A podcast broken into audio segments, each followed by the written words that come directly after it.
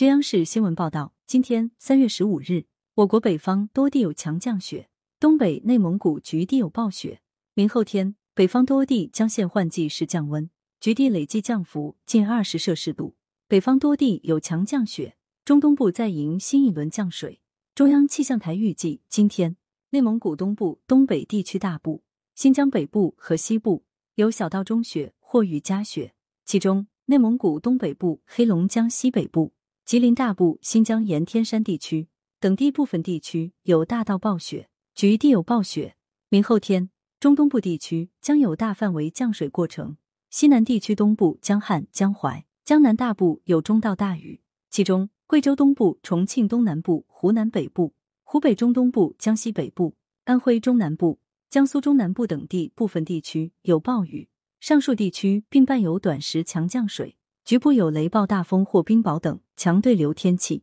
新疆北部、西北地区东部、内蒙古中西部、华北中北部、东北地区东部等地有小到中雪或雨夹雪。新疆沿天山地区、内蒙古中部、华北北部局地有大到暴雪，累计降幅近二十摄氏度，多地将现换季式降温。气温方面，北方气温多起伏，近期三天，华北、黄淮等地将是气温变化最明显的区域。今天，华北南部及山东、河南等地最高气温将上升至二十摄氏度以上，部分地区或达二十五摄氏度左右。但明后天，随着新一股冷空气抵达，叠加降雨的影响，多地累计降温幅度将达到十摄氏度以上，部分地区或接近二十摄氏度。南方的降温进程则相对更晚。今明两天，南方大部地区气温依然保持稳中有升，多地冲击三十摄氏度。后天开始，长江中下游地区最高气温将下降到二十摄氏度左右。